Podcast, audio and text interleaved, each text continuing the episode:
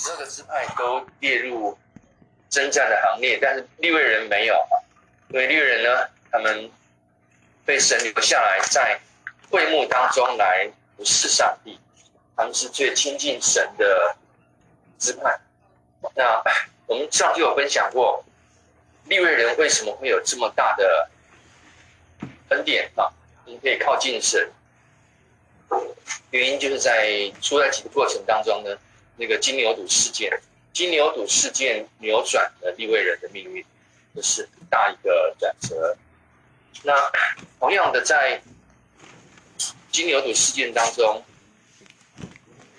啊，没有特别提到的啊，西缅支派。所以当初呢，我们说啊，利未人他们因为利未跟西缅这两兄弟啊，他们去用计谋去杀了示剑城男丁。那这个事情呢，其实，在雅各年老的时候呢，啊，雅各年老的时候，他在创世纪十九章，他留下最后的祝福的时候呢，对西缅跟利未是没有祝福的啊，说他们要散居在弟兄当中。那散居的结果呢，他们的支派很可能就被同化，然后就消失掉了啊。所以这个不是祝福，但是利未人的命运到了金牛犊事件之后，他们因为站在摩西这边啊，所以呢，神啊悦纳利未人啊，所以从此呢。利未人的命运不再是被分散，不再是被分散，而是被招聚，而且是招聚在神的帐幕里面来服侍神。这是一个大的恩典。所以我们看到，虽然利未做错事情，但是他后来在属灵上做了正确的抉择，是他的子孙蒙福，世代蒙福。他们是最靠近神的，最亲近神的啊，最享受神的在的子。那另外是西缅，西缅跟利未他们一起去用计谋杀人。那西缅的结局呢？我们现在还看不到了啊。但是在到民数记的二十六章，二十六章会再数点一次人数。那那个那次的数点人数呢，我们就可以看出来，西缅支派的人口降幅是最多的。大概大概从五万多人。降到两万多人，其他支派的人口都差不多，差不多啊。那那有一些支派人口增加，那西缅支派的人口减少的那个量特别的大，大的让人家很吃惊啊。好，这是我们说在历史的过程当中，啊，西缅利未支派因为做了属灵的抉择正确啊，然后呢，他们后代子孙蒙。西缅支派呢，在历史的过程当中没有特别记载他们有什么样的特殊的贡献啊，或是啊反悔啦等等的。好，那他们的在结束的时候，民数记二十六章那边呢，们数点人数的时候，人数减少很多啊。这个真的是啊，像雅各在啊创世纪四十九章所讲的，他们散居了啊，这样散居了啊。那我们今天从第四章的第一节开始往下看。那呃，上期有提到说，啊，神呼召利未人来代替所有的长子来服侍神。上次讲过，啊，这个这个时候啊，出埃及的时候，出埃及的时候呢，当时神击杀埃及的长子。那我们讲过，如果说一家三口都是长子，爸爸是长子。孙子也是这样子，那么会击杀那个最强的，一家子只击杀一个这样子。所以呢，现在呢，神说以色列的长子呢没有被击杀。以色列的长子如果在那一次的审判当中，啊，神说无差别待遇，不管你们有没有这个很蒙光明媚的血，那么以色列的长子其实是会被击杀。但是神特别存留以色列的长子，就是要向。整个以色列人怎么样？施恩典，是。所以呢，神说长子呢归要归耶和华，我们要到会幕中来的不是。但是在金牛犊事件当中，还是提到这个事件。金牛犊事件当中，利未人做了抉择。那长子在干嘛呢？长子在水火犯罪，在那里呢，啊，拜金牛犊啦，啊，这个行淫呐，哈，等等的，所以呢，神就不要长子来，那只要利未人。那既然利未人的人数呢，比所有长子的人数短少啊。利未人呢，利未人有两万两千人，出生一个月以上的利未人有两万两千人，但是呢。以色列所有的长子呢，算起来啊，就是出生一个以上的长子，一家一家算一个就好了，而且算那个最小的，最小的不是算最老，是算那个最小的长子。那总共有两万七千两万两千两百七十三人。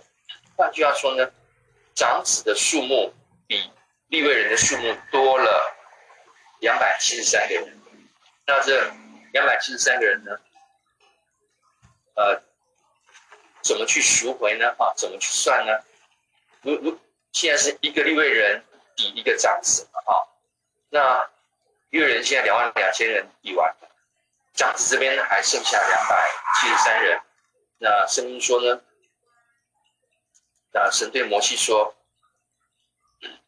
那么这个剩下来的没有人顶替的长子怎么办？用。金钱来赎回，那这个金钱的价格是五色克勒。五色克勒呢？那我们如果回到立位记二十七章才看过，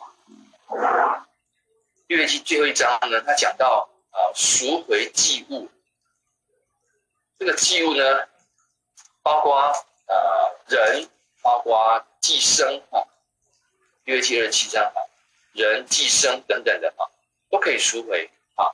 所以呢，现在多出来的这些长子，一个人就用五色克勒来赎回。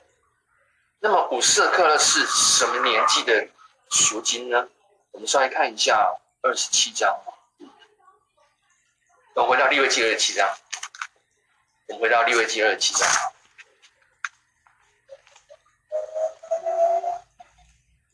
我们请看第六节。利未记二十七章第六节，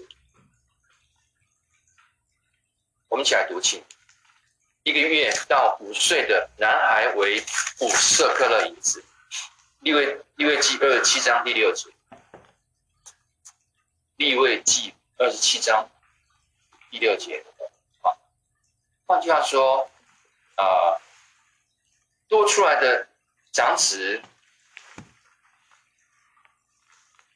用五色克勒的价银来赎，这个真的男的嘛？长子当然是难的。那么这个五色克勒价银呢，相当于二七章第六节，这边是一个月到五岁的男孩的赎银赎银。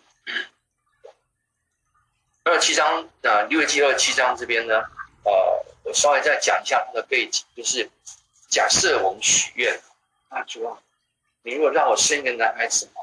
我就终身到这个会幕来服侍，啊，我真的生了男孩，生了男孩之后呢，哎呀，我又舍不得，然后呢，怎么办呢？好，我许愿说要把男孩这个送到会幕去服侍神，但是我事后又反悔了，那没关系，我只要贡献五十二颗灵子给会幕当局、圣殿当局，就可以解决这个问题。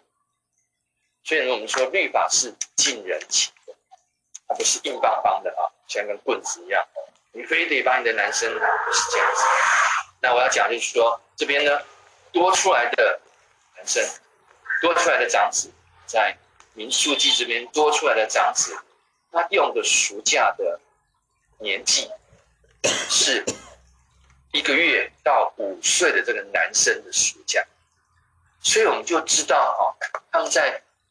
抵免的时候，我们说立位人一个立位人抵免一个长子的时候，是从年纪最大的先抵免起，年纪最大，剩下来后面这个两百七十三人是年纪小，当然就出生一个月到五岁都是这一群最小的，所以呢，用一个人用色克勒来赎回啊，就是。呃，我们特别讲一下，用利未人顶替长子，不是神。那多出来的长子呢？这两百多人呢，就用每个人就用五舍客勒的银子来赎回。那五舍客勒呢，它是相当于赎回一个月到五岁的这个男婴的价格啊。所以我们就知道，那抵免的顺序是从老的先抵免啊，一个利未人抵一个老的，然后呢次老的啊，这样下来啊，那后面都是没有被抵免到的啊年幼的五岁以下，所以呢是。然后不设的，好的，那就是我们说在呃数点人数、设立支派的领袖，然后呢确定立位人服事的角色。另外就是啊十二支派在会幕周围安营的顺序，安营的顺序。那么东西南北方向各有三个支派。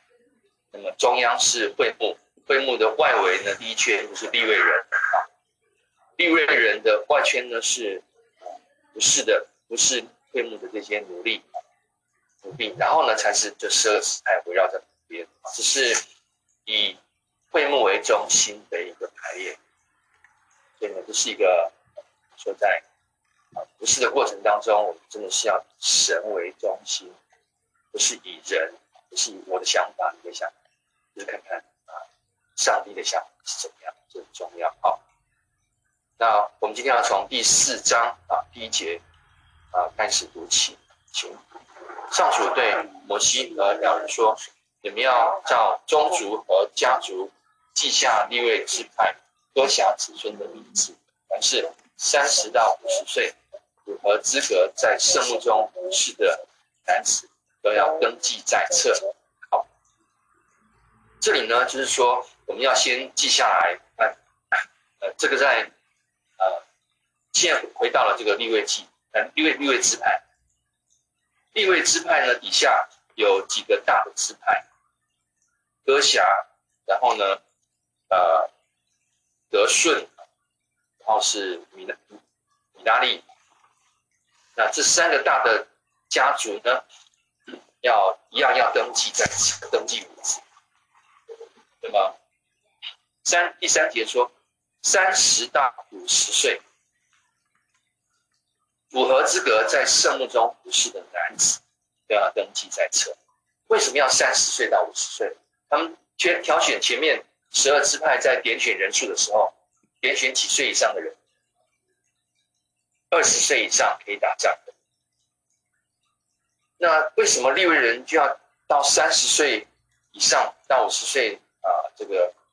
而不要降到二十岁呢，我想呢，啊，是跟他们的成熟度有关系。一个人在一个服侍服侍神的人，跟打仗的人，他的成熟度呢，当然是服侍神人，他成熟度要更高，他的呃等等的啊，要更要求更高。所以一般打仗的呢，二十岁可以。但服侍神的呢，二十岁还不行，要到三十岁。那三十岁以前的一位男丁在干嘛呢？其实他们不是没有事情做，他们是在实习，或者是我们叫见习，看他们的爸爸妈妈怎么，爸爸这这个这个祖父子辈怎么做，在圣殿当中呢，他们就在旁边当帮手。所以呢，可能献祭的时候呢，他们没办法去主持一个献祭的礼仪。但是他们就在旁边帮忙，帮，就是呃三十岁到五十岁的，那么特别提到这个三十岁。那当然，因为当时他们刚刚离开埃及，他们是什么身份？本来奴隶身份，所以他们的教育水平呢，可能也没有办法太高。那所以呢，神说三十岁呢是合理的啊，因为呢，你当你当祭司要不要熟读律法？在在那个你是利未人啊，你主要是服侍会幕，所以你要很熟悉律法啊。在会幕中，呃，灯要怎么点？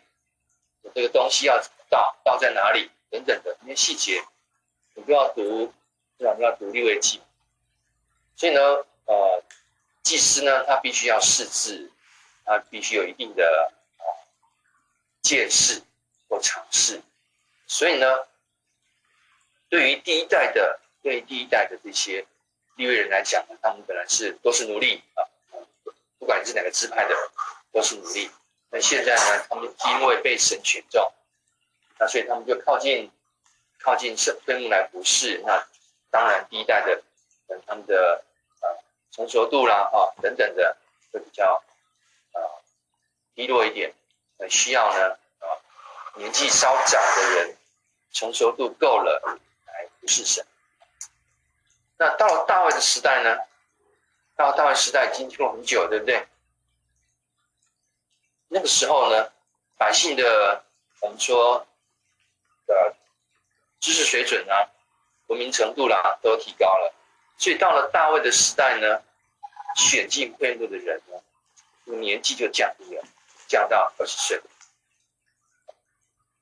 所以这里呢是三十岁，但到了啊大卫时代呢，进会幕的利未人呢就降到二十岁。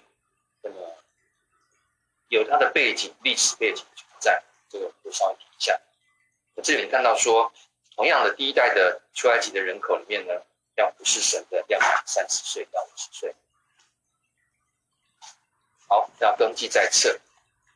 那我们先看歌侠第十九项读起。歌辖人在圣墓里的职责跟最神圣的物品有关。每当拔营出发的时候，亚伦和他的众子要先进入圣墓。取下内层幔幕，用它盖住约柜，然后把优质的山羊皮盖在幔幕上，再在上面铺上一块蓝布，最后把约柜的抬杠穿在适当位置。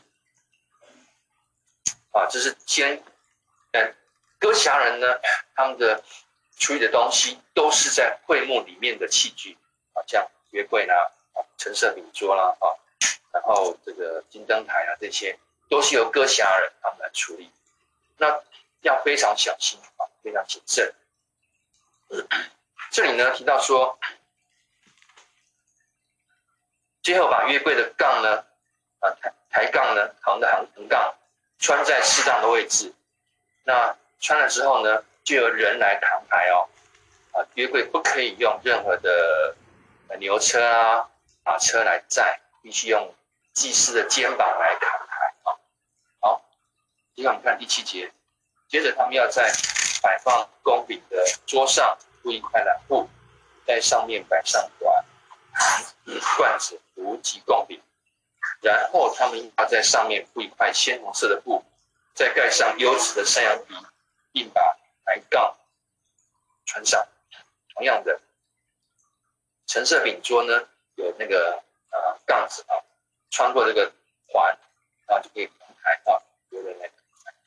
第九节，他们要用蓝布把灯台连同它的灯、灯芯节、盘子和特别用来盛橄榄油的罐子全全部盖住，再用优质的山羊皮把灯台和所有的配件包住，放在台架上。放在台架上怎么样？用人来抬。啊，对，这都是在在啊会幕中的东西。好，那么到，我先暂停一下，这边提到约柜啦、陈设饼桌啊、金灯台，除了包布之外呢，还要放一块优质的山羊皮啊。这山羊皮是干嘛的呢？山羊皮是隔热的啊。你知道我们现在。常常穿皮衣啊，那穿皮衣呢？其实包括山羊皮，它是一个隔热非常好的产物啊。因为沙漠中的旷野中的很热，所以呢会避免这些啊。大家知道约柜的约柜里面是皂荚木，皂荚木外面呢包黄金，那本质是木头。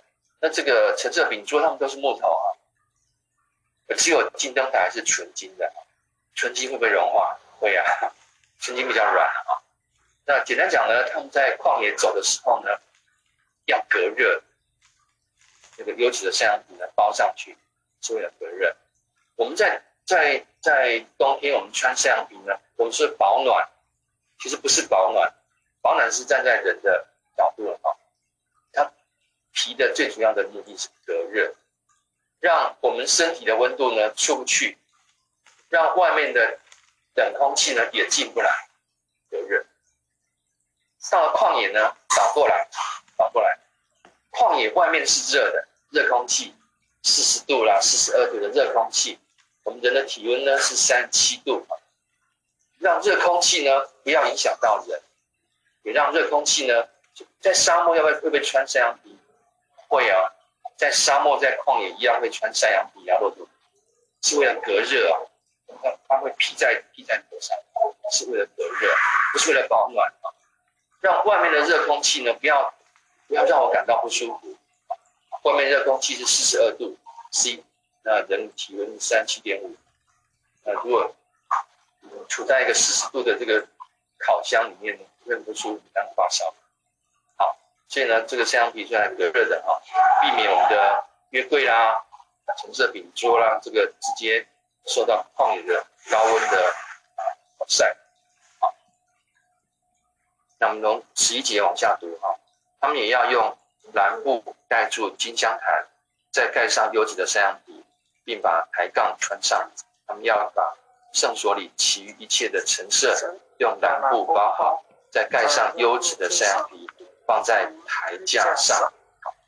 同样的放在台架上，那谁来抬呢？啊，这个歌辖族来抬，歌辖人来抬，歌辖。所以这些这些是要抬的。不是每样东西都要抬，只有在啊圣所至圣所里面的器物啊，我们我们想一下，就是我们如果从外面进到圣所，左边是什么？金灯，右边是陈设饼桌，再往前面走呢，就是布幔的前面是金香坛，金香坛后面是布幔，布幔呢拨开里面就是约柜，这些东西要砍开的，金灯台。陈设饼桌、金香坛、约柜这样扛来的，其他的很重的呢，就不用人来扛了。好，十三节，我们要清除祭坛上的灰烬，用紫色布盖住祭祭坛上所有的用具，包括火盘、肉叉、铲子、盆子和所有容器，都要放在布上，再在上面盖上优质的山羊皮，最后把抬杠。穿在适当的位置，亚伦和他的众子把，圣所和圣物都遮盖好以后，就可以拔营出发了。歌辖人要来搬运这些东西到下一个目的地，但他们不可触摸圣物，否则他们会死。这些是歌辖人负责搬运的圣物物品，就是。歌辖人要负责搬这些东西，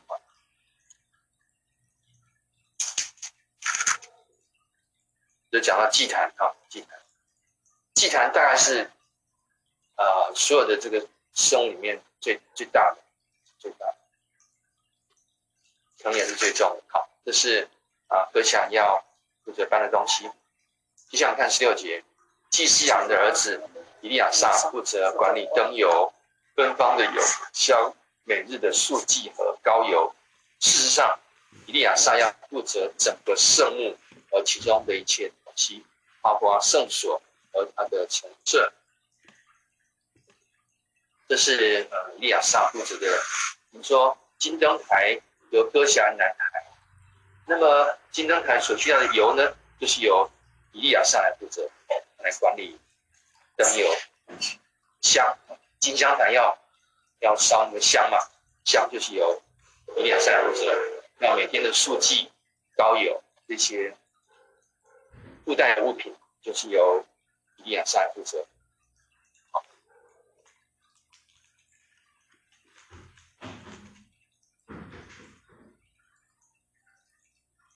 这边说，世上，以利亚撒要负责整个圣圣幕和其中的一切东西，包括圣所的那个陈设。亚伦的儿子以利亚撒是祭司，歌辖人不是祭司啊，因为祭司六人里面呢，只有亚伦的后裔可以担任祭司，那其他人呢却是一个辅助的作用啊。要要移动的时候呢，你负责扛抬什么？你负责扛抬什么？搬什么？搬什么啊？主要呢不圣所里面的东西，主要由这个亚伦的儿子以利亚撒来负责，因为他是祭司，他等于是总指挥啊，总指挥。那歌辖听谁的？听以利亚撒的。好，接下来我们看十七节，上主对摩西和亚伦说：“不要让歌辖宗族从利未人中消灭。”为使他们接近最神圣的物品时，亚伦和他的众子总要跟他们一起进去，逐一为他们分派任务或要搬运的物件，好让他们存活不致丧命。歌辖人绝不可进入圣所观看圣物，哪怕是片刻，他们也会死。这边就把呃职责讲得很清楚，说。不要让歌辖宗族从利未人中消消灭啊！原因是这样，因为他们负责扛抬呃圣物的，啊这个约柜啦、啊冰箱这些东西，但他们不是祭司，他们只是扛抬的人。所以呢，谁可以进圣所呢？至圣所呢，只有祭司可以进去。那至圣所更严格了，只有赎罪日那天可以进去，那就大祭司才可以进去，不是一般的祭司可以进去。所以呢，进圣所跟至圣所有它的规定。那么歌辖人不是祭司，不可以进去。所以神说呢，不要让歌辖人从利未族中消灭的意思，就是说，你他们进圣所的时候要很谨慎，不可以擅自进去，要在祭司的陪同之下才能进去。后面就讲这个事情。为十九节，为此。他们接近最神圣的物品时，亚伦和他的众子总要跟他们一起进去，逐一为他们分派任务，或要搬运物件。所以来分配任务，祭司，那当然主要是以利亚撒。那以利亚撒呃过去之后，当然有以利亚撒的儿子他们来分配。好，所以呢，总负责整个搬运的总负责是祭司以利亚撒，分配任务呢，以利亚撒来分配。所以呢，这些扛抬圣物的歌辖人，他们要进圣所、至圣所的时候，一定要在祭司的陪同之下，才可以进去。那以利亚撒就指定啊，你你抬这个，你包这个，你包那个，那么是以利亚撒来分配。所以呢，啊，这边说分配呢，目的是好让他们存活不致丧命，因为他们没有办法，他们没有办法。他们哥辖不是祭司，不能不能进这个圣所之圣所，必须在祭司的底下。所以呢，前面那句说啊，呃，十八节说的，不要让歌辖宗族从利未人中消灭的理由，就是说，歌辖人进圣所至圣所要搬东西的时候，要非常谨慎。第一个不能直接进去，要在祭司的陪同之下进去。第二个呢，二十节不可以偷窥圣物，歌辖人绝不可进入圣所观看圣物，哪怕是片刻，他们也会死。那为什么歌辖人会想偷看这个偷窥这个圣物呢？因为他们进去要搬嘛，对不对？那搬之前呢，前面讲过了，用蓝布包起来。再用那个优质的橡皮就盖起来，所以其实他们看那个看圣物的机会时间长不长？不长。他们进圣所，好比说要搬要包这个啊陈设饼桌，那在祭司的指派之下来还包起来，他们没有时间去去观赏这个这些圣物了。就因为这样子，那他们是最靠近圣物的人，所以他们特别好奇，一定会有好奇的，对不对？假设啊，我们这个故宫的科仪百菜，一年只展出十天，哇，那展出期间会不会大家拼命要去看呢？会啊，因为不常看。同样的，这个歌辖人他们是负责办生物的。他们对他们所要办的生物会好奇，哎，这个陈设饼桌哈，会东摸西摸啊，其实都都不能碰。对，为了避免歌辖人看了圣物被神击杀，所以呢才会讲这段话。要搬圣物的人要特别小心，不可以单独进去，要在祭司的陪同之下进去，而且祭司很快的指派任务，呃，该包的包啊，哦，该盖的盖，哦，该抬的就抬，不要多看啊，不要多看。那呃，这个是啊，神呢，他特别要求就是，不可进入圣所观看圣物的二十片刻，他们会被击杀。避免他们，呃，一代一代被击杀，就最后呢，呃，这个哥西亚宗族就消失了。避免这种悲剧呢，对神特别在这边讲的这些教导，呃，有他的用意，其实是为了人好，为人。大家看这些规定呢，都是为人好的，不是，不是要处罚人，都不是，是为了好处。所以呢，这边就哥西亚宗族他们负责。啊，圣所至圣所里面的这些器物，这样扛来的。好，接下来看一下革顺宗族的职责。二十一节往下读，上主对摩西说：“你要按照宗族和家族记下利未支派革顺子孙的名字，凡是三十岁到三十到五十岁，符合资格在圣幕中服事的男子，都要登记在册。这些顺宗族的人。”负责一般事务和搬运物件，他们要搬运圣幕的幔子、圣幕及圣幕的覆盖物，盖在外层的优子上，圣幕门口的幔帘，围绕圣幕和祭的院子的幔围弥漫，院子入口的幔头、幔帘、绳索以及所有相关用途的器具，这些都由德顺人负责。德顺人的职责。不论搬运器具还是做其工作，都要在亚伦和他众子的指示下进行。他们分派德顺人负责要搬运的物件，这就是分派给德顺宗族在圣幕里的职责。他们要直接向祭司亚伦的儿子以他玛负责。那前面讲的啊，圣所里面的圣物是由哥西亚宗族来负责搬运。包装，那接下来就是幔子，这个会幕本身的幔子嘛，这幔子有三层，对不对？第一层、第二层啊，第三层有三层，还有柱子啊，柱子啊这些横梁，那全部都拆下来之后呢，由德顺宗族来处理。那同样的，革顺宗族必须在祭司的指挥之下。在亚伦的子孙啊，祭司的指挥之下来做这些事情，干这些事情。那这些啊幔子啊什么的，是不是用人来扛呢？就不是。后面第七章会看到，它可以用啊这个牛车啊、哦马车来载，驴来搬运，这些又很重，又很重，整件整件的这个重。那那就由由动物来来来拖。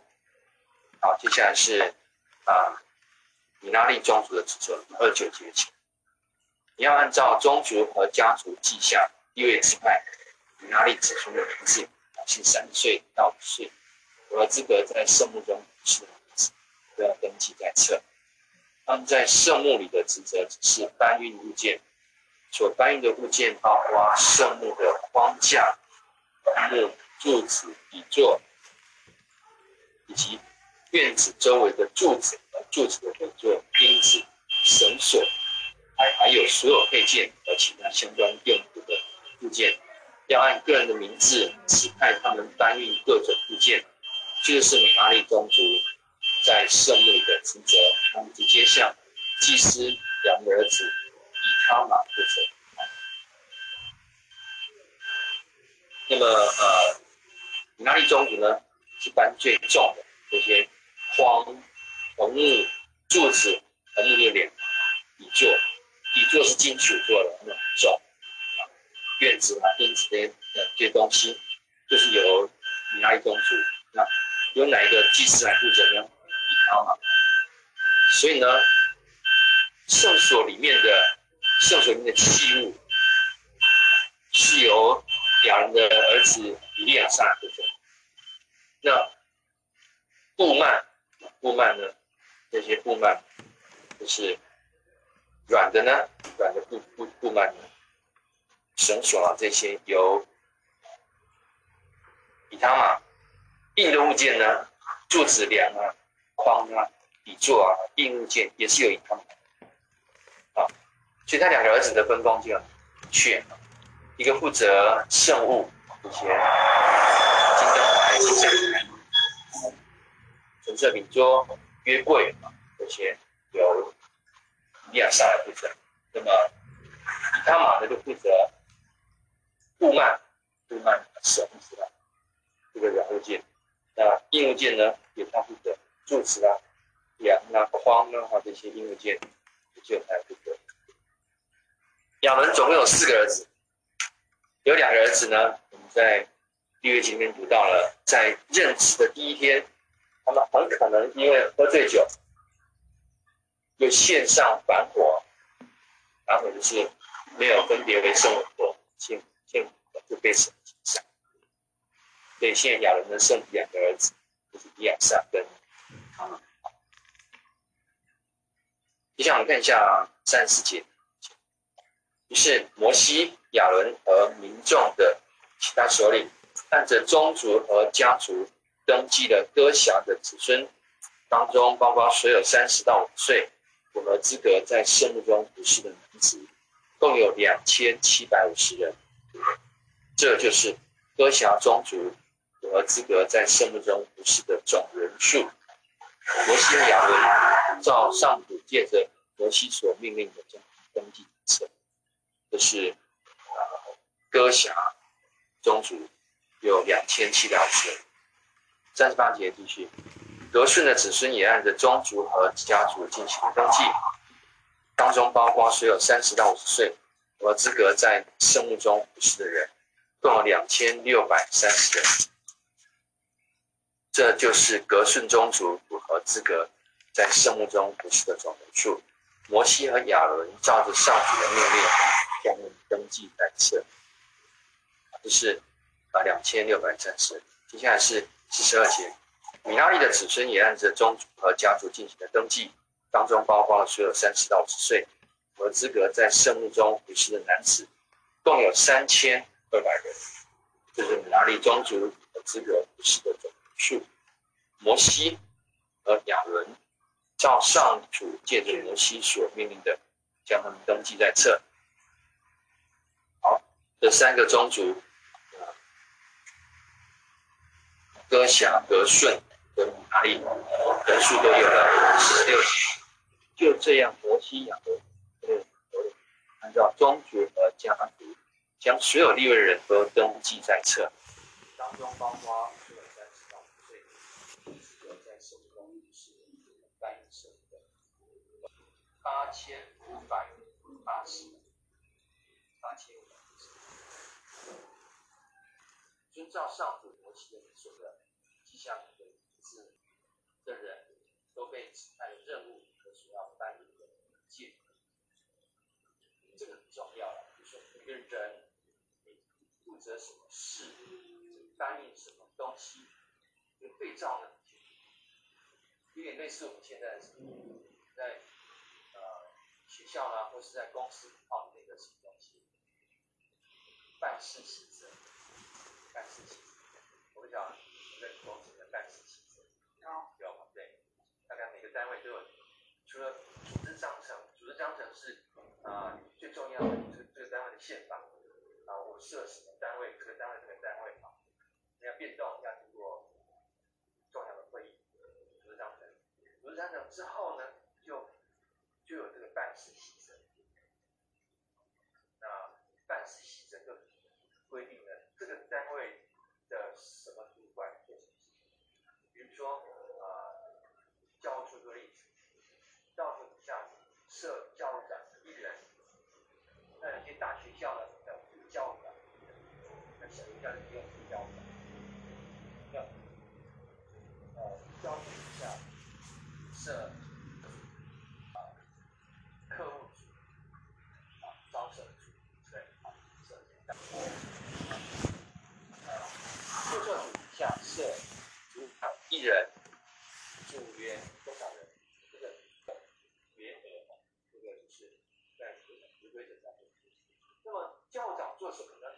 另外由但氏系则来做教长职责，一二三四五六七八，啊，注册组长就是职责，那就可以做但氏系则就很清楚了，把人对应的事对连起，这个职位做什么？这个职位做什么？但氏系则很清楚。那这边呢，就是人每一个人，他负责什么事，他搬运什么东西，但氏系则很清楚。对，很符合我们现在二十世纪的管理管理科学。那么，你负责搬这个柱子，柱子有编号，对不对？哎，哪根柱子在哪里？问谁？问这个人。你问其他柱子不会立马跟谁？大家问的。哎，这个这个柱子是什么什么搬的？你放在哪里？现在要怎么样怎么样去连接的更好？重点在人，所以呢，啊，这个很清楚啊。于是呢，这次登基就照着上主对摩西的命令完成了，整体完成啊，就是这个哥辖和顺的哪里？就是呃，除了祭祀之外的帮忙，会处理这些事情。好，我们在第四章就在这边有。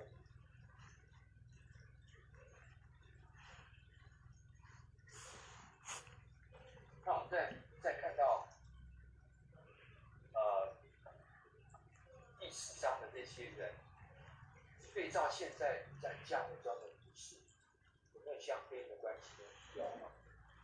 如果祭司就相当于我们的相当于长老了，讲讲的故事这个角色的话，那么一个江湖的运作是需需要有。唱会的，要好。然后呢，在还有附近要这里面要洗礼的，没有人去搬桌子啊，好样，要你去清洗这个受洗时啊，这样，这些都很重要，都是要圣洁的地位。那个说这个这个呃，教会的清洁工作可以外包，但某一些某一些东西的清洁工作。还是要你东西来做，比方说，好的这个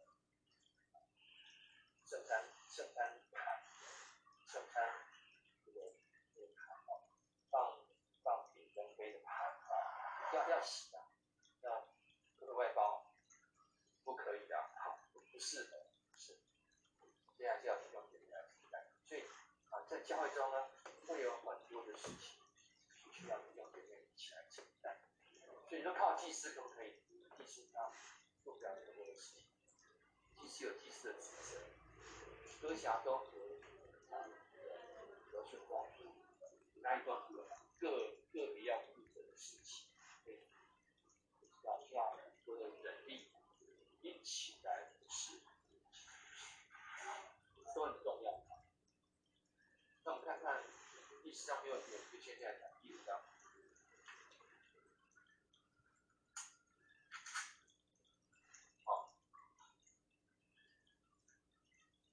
这章的标题呢是“洁净以色列人的义”，洁净以色列人的义。啊，又往下读，又讲第几节？上主指示摩西说：“你要命令以色列人把所有患皮肤病、漏症和接触过死尸，婴儿在以上不洁净的人送到以外，无论男女都要送到以外，一定不能就是我居住的地方。”以色列人就照着上主对摩西的命令，把这些人送到以外。呃，当时的，比如说至少有两百万的以色列人，是扎营，是一个居住密度很高的情况。那所以呢，密集，这些有传染性的，像是疾病，我们的和本翻译成。大麻风啊，我之前在利未记有讲过，大麻风呢，不是我们所想象的病，大麻风就是传染性的皮肤病，有叫做大麻风。会传染的血，那这些都是会传染的病，都是叫做大麻风。漏症就是我们在六月讲过了，反正你的体液会外漏的，说你的经血外漏，经血长，经血长的啊外漏漏的月经，然后呢外外漏的体液、血液，然后这个唾液，这些呢外漏症啊都要都要被。这些体液啊，接触的人就要看接触过死尸一样，一个人死掉呢，一定有他的原因啊。就我们现在来讲呢，我们分为疾病死亡跟意外死亡。那在以色列人呢，他们在旷野中，因为意外而死的人很少，因为天上掉下来来死的吧？很少很少意外死亡，大部分都疾病死亡。那会让人致死的疾病呢，就要小心，对，避免传染。所以呢，那么这个人死掉了，他的儿子呢，啊，太太、儿女等在他周围不是接触，那怕会有这个传染性的疾病。所以呢，接触尸体的人要短暂隔离，放到营外去。他们在礼仪上。不洁净的人要送到外，这是有它的道理的啊。因为就像我们现在疫情，嗯，你从疫区来要隔离十四天，七加七，七天住旅馆，七天你的自自主管理，这是必须的。那在旷野呢？旷野也是这样，他们当时的医疗啊，对医学的了解，远远比我们今天少太多了。上帝没办法跟他讲到讲到说啊，讲那么多，希望跟他讲。上帝没办法跟他们讲那么多，他们也听不懂。那就是把这规定写下来，照着遵守啊，是为了谁的好处？为了百姓的好处。好，好，那么百姓他们不了解那么多，那我们就顺服就是。那么无论男女呢，都要送到以外殿为义。因为营地是我居住的地方啊，请注意哈，经文这样写啊，是从上帝的第一人称的角度出发，把这些人送出营地去，免得玷污营地。但其实神怕不怕这些传染病啊、麻风病啊、那个皮病啊？不怕了，神神根本不怕。就要讲的整个律法的出发点。不是为神啊，是为人的好处。这一点记得，不是神嫌弃人，要你啊，开歌啊什么的，不是。终极呢，是为了人的好处，所以呢，要有一些隔离的措施，是在这里所谈到的。好，那第五节往下，上主对摩西说：“你要给以色列人下指示，论里面，你恢复他人。”以致对上主不忠的，这是有罪的，但必须认罪，如数赔偿，并要再加百分之二十。如果被亏负的人死，又没有近亲可以接受赔偿，赔偿就属于上主要讲之事。有罪的人要看献上公羊为祭，使自己得以洁净，跟上主恢复正确的关系。以色列人带到祭司那里献上的所有神圣供品，都归祭司所有。每个祭司都可保留自己所收的圣物。这边呢，呃，第五节讲的这个呢，就是有点类似我们的数千祭。数千祭还记得吗？在六月记里面，我们说，百祭、数祭、平安祭。赎罪祭、赎愆祭是利未记里面记载五种礼仪。那赎罪祭呢，是每个人每年都要献上的。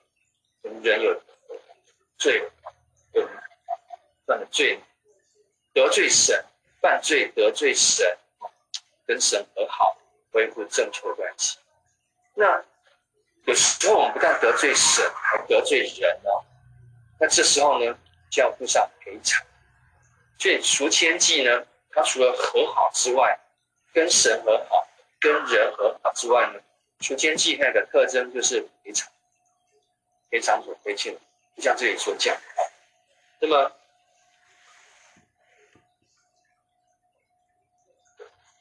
这边说第六节，无论男女凡是亏负他人，以致对上主不忠的，就是有罪的，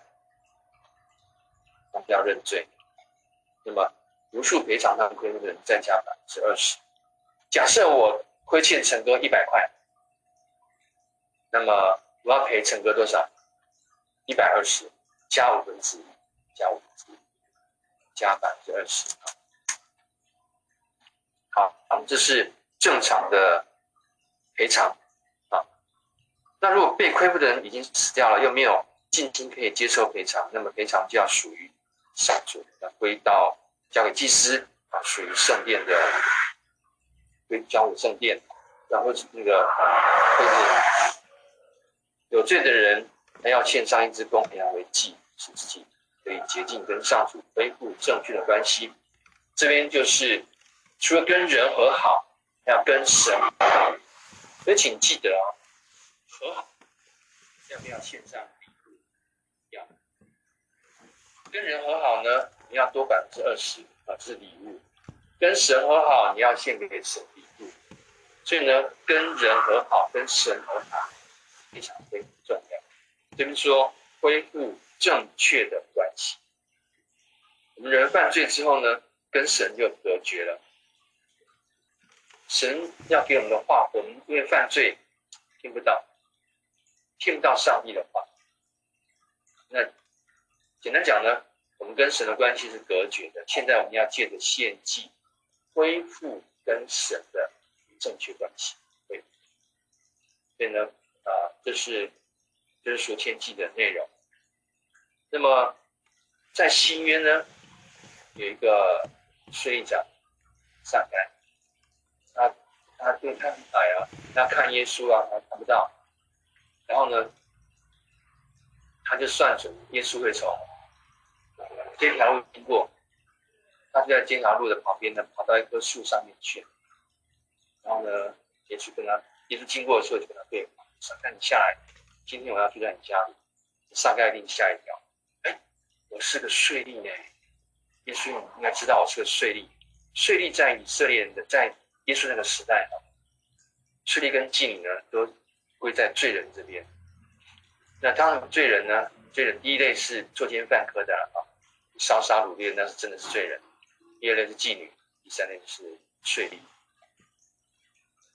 他们的认为是不能进圣殿献祭的，罪人是不能进献圣殿，所以他们是没有办法去圣殿献祭。罪人呢是非常很孤单的。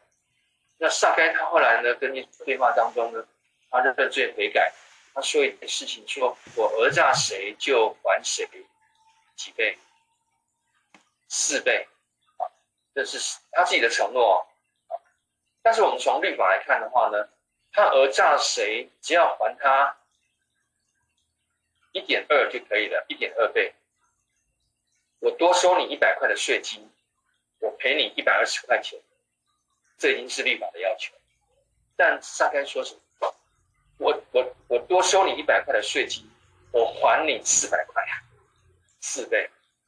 远远超过律法的规定，所以你就知道那个撒该他那个悔改是真诚。撒该这样赔一赔，他会破产，会有可能。他从好几年下来嘛，好几年下来，不知道多收人家多少这个税金。如果他要保留账册的话，一个一个去赔赔四倍，那不得了，倾家荡产，但是。他愿意这么做，所以和好要献上，要带上和好的礼物，带上礼物，这个很重要。所以和好呢，不是只有嘴巴上讲，还有实际的和好的行动。那最具体的行动，除了道歉之外，就是就是赔偿金额嘛，这是很实际的。那第九节说到说，以色列人带到祭司那里献上的所有神圣动物都给祭司，祭司呢可以保留所收的圣物。好，今天李伦慈他有人来献这个赎罪祭、赎愆祭，除了该献给神的，特别是脂肪那一部分啊，油啦、脂肪啊这些要献给神之外的呢，就可以归主持呃仪式的祭司所有。这是因为利未人他们没有没有土地，他们就是在圣殿中，不是，所以呢，啊、呃，这是等于是给利未人他们的生活，呃，他们的生活用途有一些着落，是啊，合情合理的。所以呢，这是，在这里呢是一个。和好的礼物，跟人和好，跟神和好。总归呢，还是圣洁。前面呢是讲到圣洁的一地，第五节一到四，要圣洁的一地，因为它是属于神，不可以玷污，要把这些有有皮肤病的、痘症的、这个死尸的人呢，推到营外去，是神圣的一地。第五节到第十节呢，要神圣的人际关系，人际关系好。得罪人的要去跟人线上多百分之二十的赔偿，跟得罪人的呢，得罪神的呢，要去跟神和好，在线上祭物，所以神圣的人际关系，神际关系好。接下来我们看第十一节，前面标题是保障婚姻的忠诚。啊，这个就是啊非常重要。我们往下读啊，十一节上面我们说，要给以色列人下指示：如有妻子涉入其国，对丈夫中跟别人通奸，即使她丈夫和其他人并不知道，既没有人知道，还是玷污了自己。如果她别人通奸，那么即使丈夫跟其他人并不知道，他还是玷污自己。那谁知道？丈夫跟其他人都不知道，谁知道？上帝知道，神是无所不知的。换句话说，我们的圣洁生活不是只有做给人看，人看不到的地方，神都知道。所以呢，我们的圣洁生活是发自内心的，而不是做给人看的。啊，人前呢，这个。你好，我好，人后呢，开桌大骂，不是这样的啊！啊圣洁是发自内心的，做给神看，没有人知道，但是呢，神知道，他也是玷污自己。那如果丈夫猜忌起来呢，怀疑他太太是不是玷污自己呢？他就把妻子带到祭司那里，同时带两公升的大麦粉的祭。这个大麦粉就是那个。素祭嘛，素祭我们就带这个面粉啊。那但是呢，这个鸡油呢，不可以加橄榄油，也不可加乳香。那在素祭那边呢，啊是可以加乳香的哈。那烧掉的时候呢，会有香味，但是这里呢不可以加。你这边说什么？这是猜忌的忌，猜忌就是啊。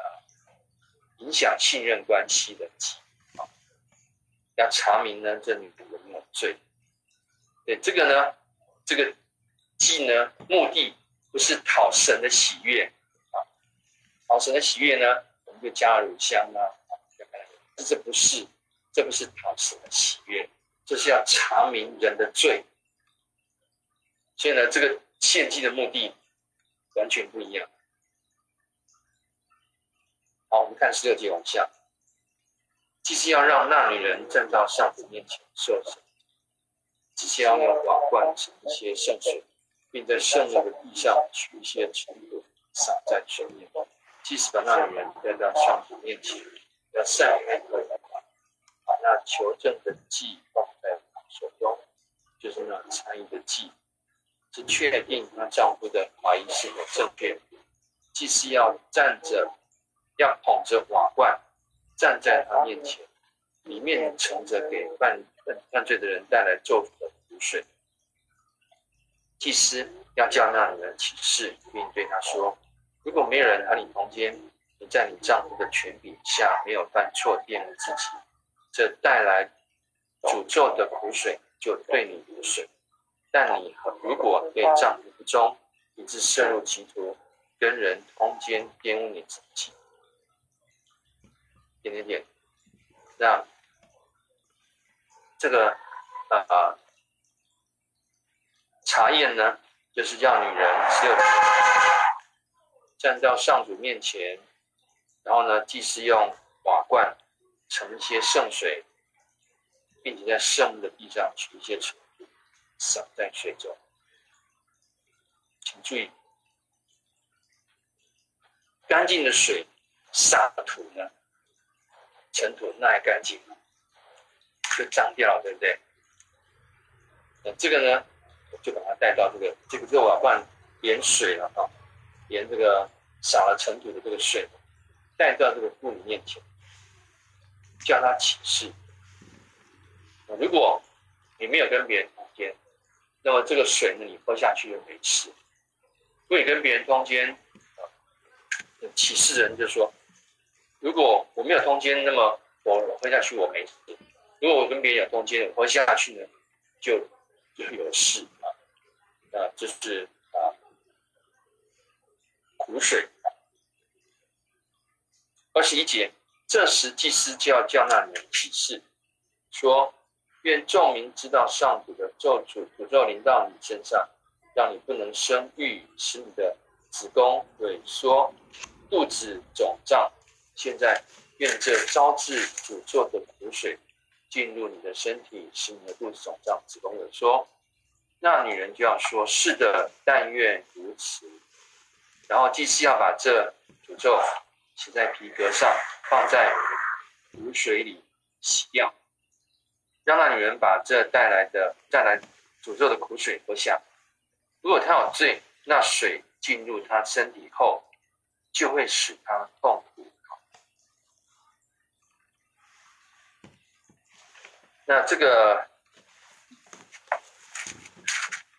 我们的整个检验的方式哈，就是让神来做。那么啊，瓦罐盛了水，水中面中洒一些圣墓地上的尘土，不能拿外面的尘土啊，要拿圣墓地上的尘土。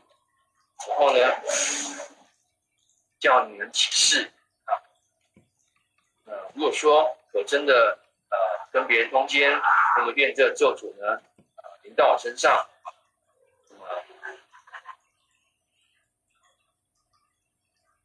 会让我肚子肿胀，然后子宫萎缩啊，那女人就要说：“是的，但愿如此。”然后呢，是要把这个咒诅写在皮革上面，羊皮上面，放在湖水里洗掉。当然，这个颜料是可以洗掉的。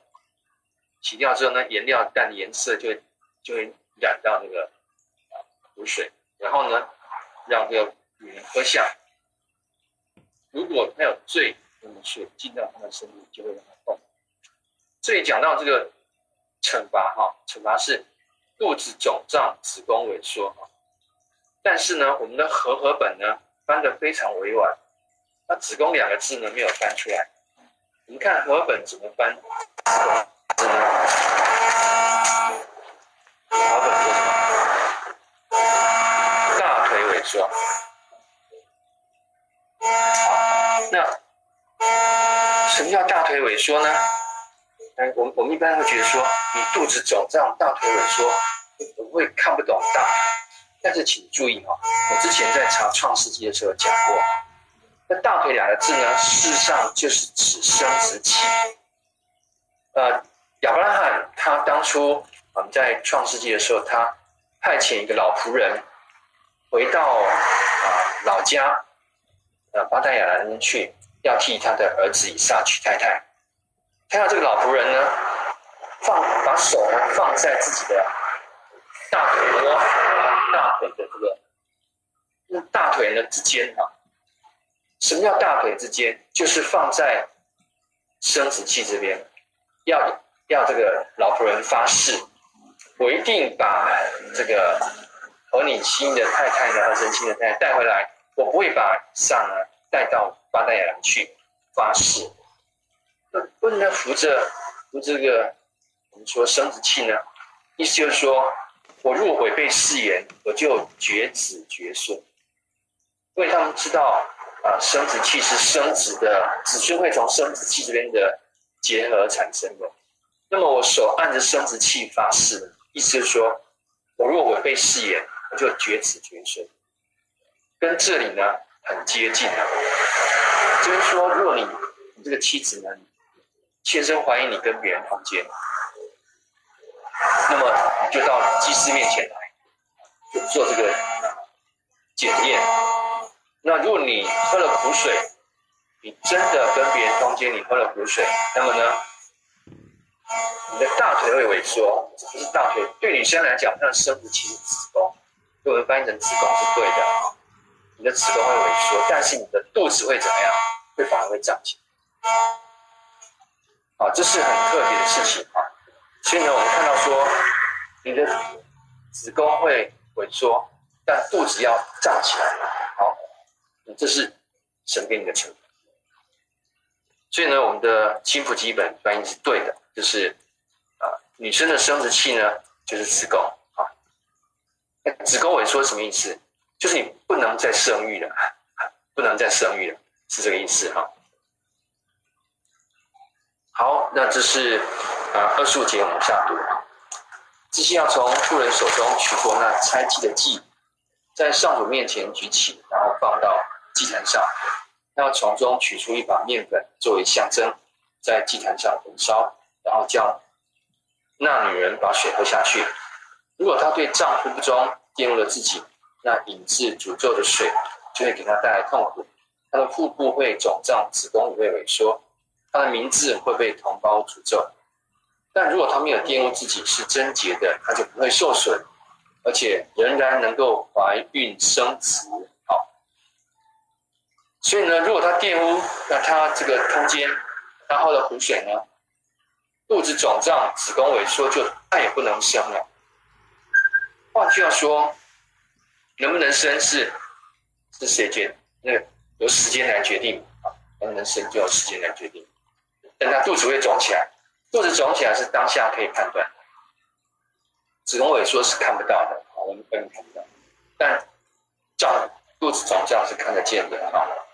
那如果他没有跟别人通奸是贞洁的，他不会受损，而且能够怀孕生子，这就是正义。二九节就是处理怀疑不忠的礼仪律律法。妻子如果是误入歧途，在丈夫的权下却玷污了自己，或是丈夫有猜忌、怀疑妻子不忠，他就要把妻子带到上主面前，由祭司按照这整套礼仪律法来处置他。在这件事上，做丈夫的不会被判有罪，但妻子却要承担自己的罪责。好。啊，请注意，这边是丈夫怀疑太太，那太太怀疑丈夫怎么办？有没有一套律法说，哎，这个呃，太太怀疑丈夫跟别人通奸哈，通奸当然是两个人通奸，那丈夫可以怀疑太太通奸，那太太如果怀疑丈夫通奸，那要怎么处理呢？啊，好像律法上是没有写，但是神知不知道？神知道，神知道，所以呢，啊。宣扬这些律法，其实呢，重点还在人心呢啊！人心要把持，要把持好自己，要守节心清。那这边对吧？一段呢，就讲到呃，丈夫怀疑妻子哈，那请注意哈，请注意，呃，这个这这件事情，就是丈夫怀疑妻子。然后把妻子拉到祭司面前去做这个检验的检验的动作啊，其实对夫妻感情有伤害，有已经造成伤害了。因为假设丈夫怀疑太太跟别人通奸，他一定先问嘛，先问说：“哎，你是不是跟你是不是跟人家上床啊？”等等的。那当然是太太在不承认的之下，他才要去祭司那边。啊，如果承认的话呢，太太如果承认跟别人通奸，就不用到祭司那边去做查验，丈夫就可以写下休书，救太太。啊，根据摩西律法讲起，那呃，问题就是丈夫认为怀疑你有，但太太说没有。啊我们先讲这太太，丈夫怀疑你有，太太说有，那他不要到祭司那边写休书就解决，我丈夫就原谅你了哈。会到祭司那边去，一定是丈夫认为有，太太说没有。我说你有，那你说没有，那到底有没有呢？让让神来决定。那这个时候是不是已经产生信任上的落差？我不相信你没有跟别人上床。那太太说没有，我就是没有，就是没有。好，那我们就到祭司这边来。假设啊，真的到祭司这边来做查验，然后呢，查出来有，那当然这个太太就要按照律法来处理。啊，如果没有的话呢，太太可以说，我就跟你说我没有啊，那如果偏偏要拉去，那是丢人吗？想想看，这个对夫妻的感情那个信任，其实会有很大的伤害。所以这个事情呢，虽然律法上写下来可以去找祭司嘛，但是我想实物上呢，实物上会去找祭司，发生这种事情的，检验这种事情的，应该不多了，因为大概呃那个那个场面都很难看啊，所以呢，呃，当然可以这样去找祭司啊做检验，但是对夫妻的信任的伤害是很大的。走到这一步呢，就就进，但是，这个律法是近人情，就怕有些人，有些人太太他真的跟别人通奸了，他确定没有办法，只好到这一步，就到面前来让神来神来检验了啊。那请注意哈，中间呢，完全是由神来。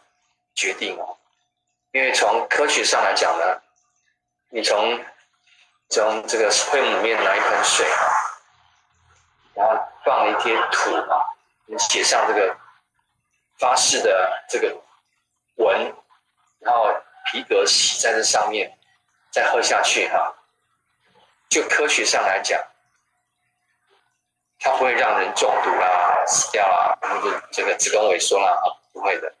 纯粹是神的作为，纯粹是神的作，所以呢，当时呢，等于就是神借着祭司直接判断，直接判断，我们叫做神智神智的一个一个形态。那这是在啊判断圣洁上面呢，让神来判断。那人间最亲密的关系就是。夫妻的关系，如果夫妻关系走到这一步，那要心理准备了，就是如果太太呢结婚之后确定她没有跟跟别人通奸，那丈夫要不要跟她道歉？要。